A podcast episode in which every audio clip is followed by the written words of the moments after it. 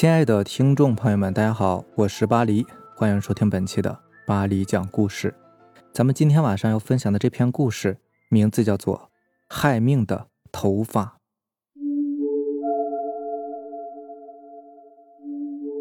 这个故事要从一个月前说起。那天，蓉蓉的父亲从公司回家，经过那间魔法屋，老头一直是个顽童，虽然年纪很大，但是思想。却越来越像个孩子，也许这与他现在的职业有关。一个青年文学社的编辑，社里年纪最大的职员兼老总，成天和一帮年轻人在一起，自己的心也似乎越来越年轻了。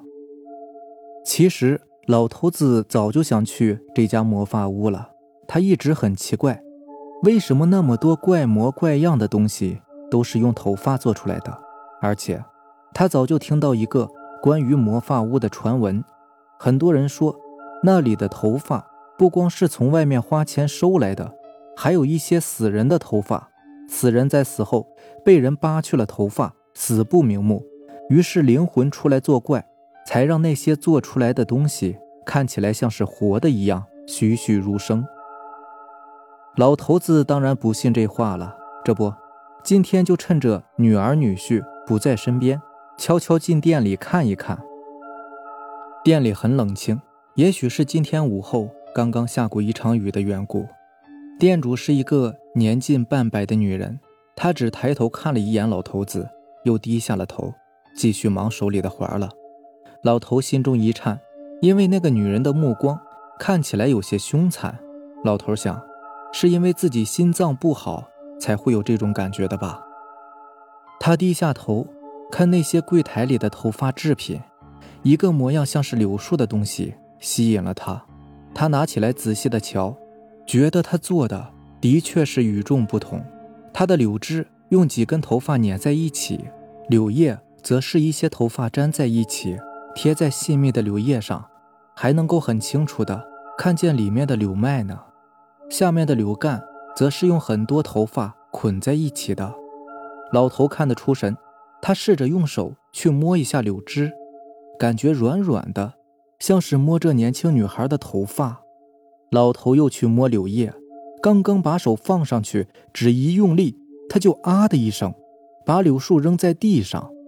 老头的手不知被什么扎了一下，他揉着自己的手，然后去捡被扔在地上的柳树。可是柳树已经不在了，他刚要回头。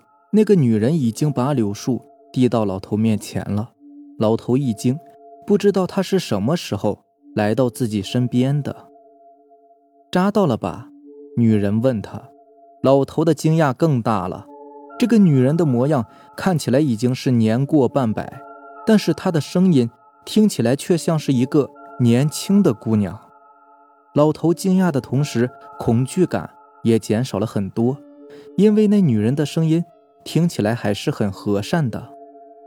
是啊，不小心被头发扎到了。不，刚才是针扎到你的。针？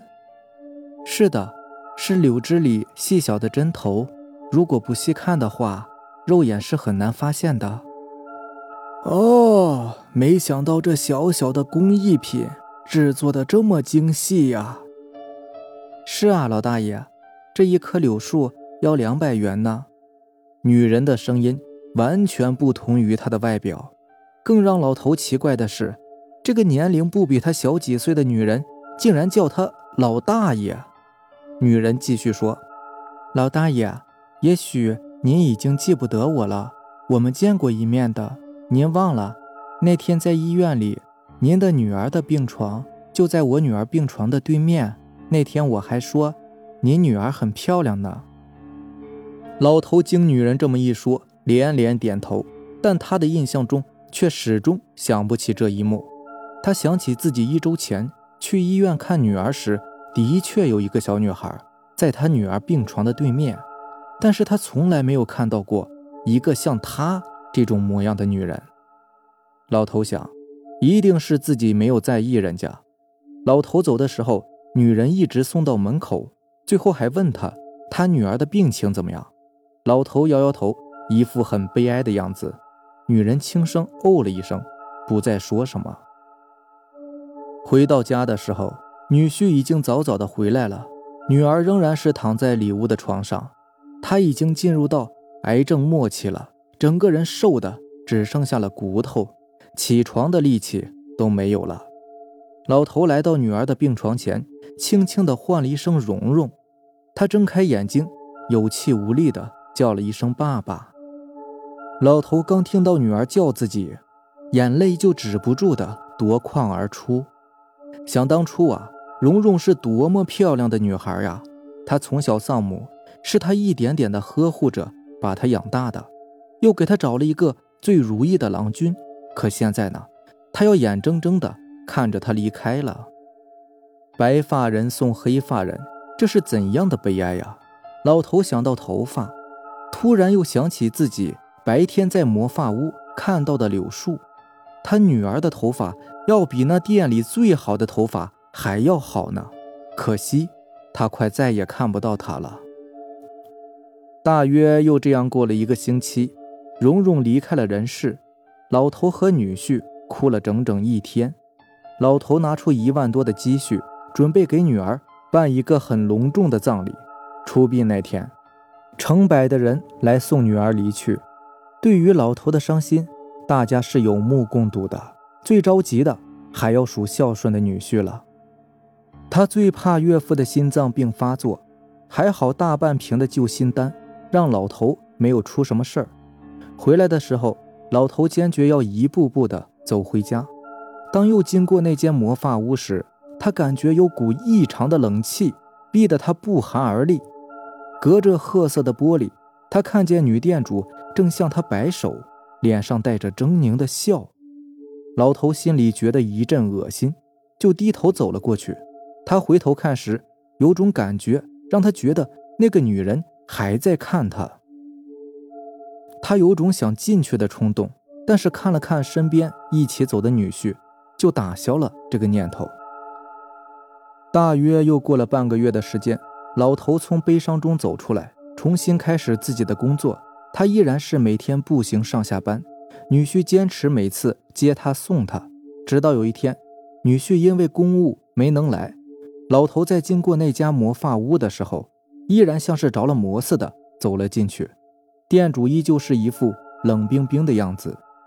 您的女儿，那个女人只说出前四个字：“她死了，在十天前。”老头回答他。同时用眼光狠狠地瞪了他一眼，女人哦了一声，没有再搭话。老头又来到那个柜台前，准备瞧一瞧上次的柳树，顺便用手摸一摸那柔顺的头发。令他吃惊的是，有另外一个几乎一模一样的柳树也躺在柜台里。老头拿起另外一棵柳树，用手轻轻地摸柳叶。女人在背后提醒他：“您拿着的柳树会成精的。”老头心里一颤，他用手一边摸，一边觉得自己的心有点被揪住的痛，最后竟然直接昏了过去。在醒过来的时候，女婿已经在身边，同时还有那个女人。老头抬起头，发现自己还在店里。老头看着女人的脸，用手指着。一副想说什么的样子，但是又什么也没有说出来。女婿在旁边插嘴说道：“爹，多亏了这位阿姨，是她及时在你衣服中找到了通讯本，给我打了电话，我才赶过来的。”老头摇摇头，艰难地说出两个字：“报警。”女婿惊讶，老头从身上拿出手机，拨通了幺幺零。警察赶来的时候，老头让女婿什么也不要问，一个人回家。然后他和警察们一起去派出所，同去的还有魔发屋的店主。然后这件事惊动了整个小城。事情的结果是，魔发屋的店主入狱，警察们从他的魔发屋中搜出很多女人的头发和一些死人的骷髅。原来那个女人呢，一直与火葬场的人有来往。他不光是花高价买下一些年轻女孩的头发，有时头发实在太好的，不舍得割下来的，就直接买下整个脑袋。那天，老头就是用手摸出那个做成柳树的头发，正是自己女儿的，所以才激动昏过去的。女店主入狱后，老头的身体开始有点不适，总是会梦到自己女儿，埋怨自己没有保护好她，害他死后还被人割去了头。老头在梦中。还偶尔会梦见那个女人的女儿，也来到自己跟前，向他道歉，说都是自己母亲的错。母亲最初呢，只是想留下自己死后的一些身上的东西，不想后来却着了魔，竟然又去割别的女孩的头发，甚至是头颅。老头在这样的梦中度过一个月，最后慢慢的死在了床上。好了，这就是咱们今天晚上要分享的故事了。如果喜欢咱们的节目呢，就点个订阅吧。行，那咱们明天见，拜拜，晚安。